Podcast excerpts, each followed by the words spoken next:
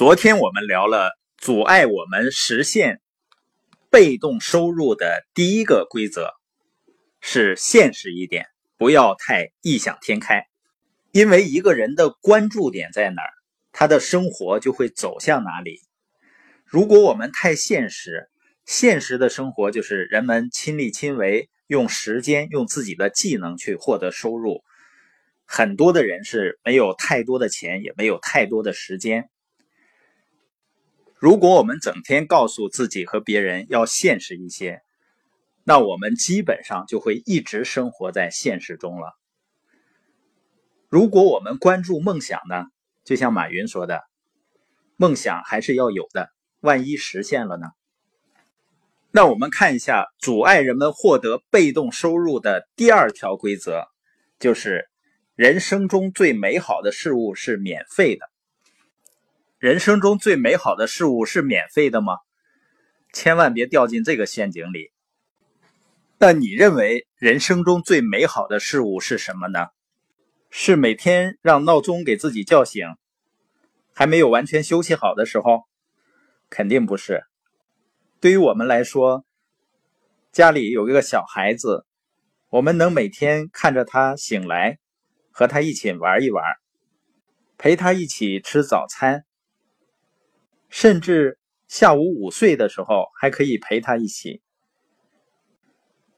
孩子在说话还不是很清晰的时候，他还特别想跟你交流，特别想传达一些事情。这对我们来说都是非常美好的事情。我们也愿意和家人一起去旅游，比如我们自驾旅行去西藏的时候，穿越秦岭，上百个隧道。忽然呢，眼前出现漫山遍野的油菜花，那不是我们预期的情景。我们不知道在三月的时候，在四川会有漫山遍野的黄灿灿的油菜花会出现在我们面前，那是一份惊喜。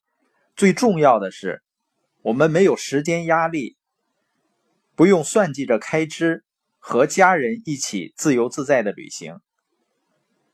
我们也曾经开车沿海去到三亚，来回几个月的时间。我们不知道旅途会发生一些什么，也不知道具体什么时间能到哪里，只是跟随着心情。这对我们来说是人生中美好的事情，也给我们留下美好的回忆。但很明显，它都不是免费的。而且这些美好的事物是短暂的。你的孩子的笑容是动人的，伟大的交响乐曲作品的旋律是非常美妙的。在夕阳西下，微风轻抚，和心爱的人在沙滩上一起漫步是美妙的。然而，所有这些都是短暂的。正因为如此呢，他们才珍贵，才美妙。笑声能够被记录下来，音乐也能。我们也可以拍下夕阳，但是所有这些记录捕捉的是一瞬间，最美好的事物往往是短暂。明天不也是有日落吗？没错，但是它属于另一天。孩子不会再笑了吗？会的，但是笑容呢已经不同了。你所爱的人明天不是还在这里吗？可能不会了。你会明天一直在这儿吗？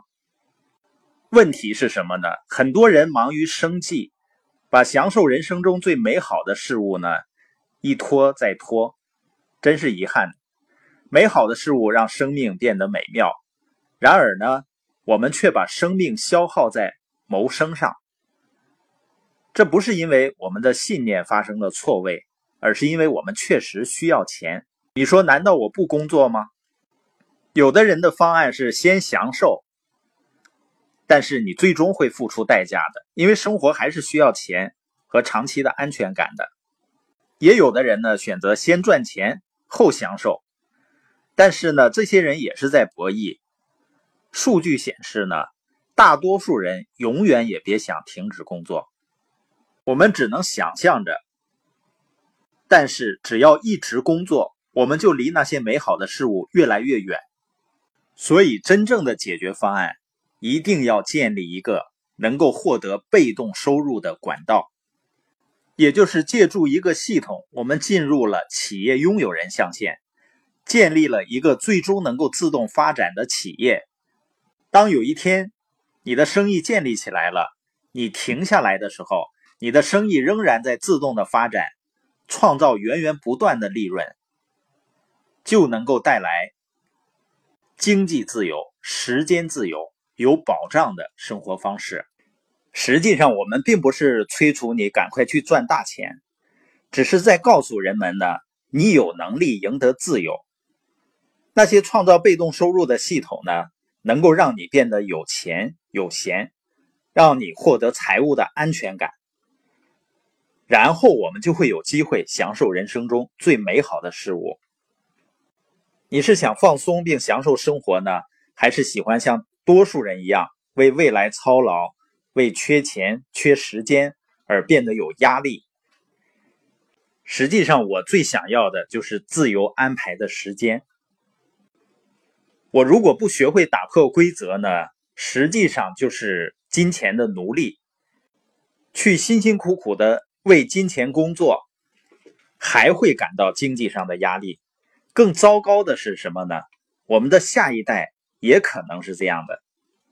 而我的经历告诉我呢，一个人不管多大年龄，不管现状是什么样子的，只要做出决定，都可以改变自己的生活。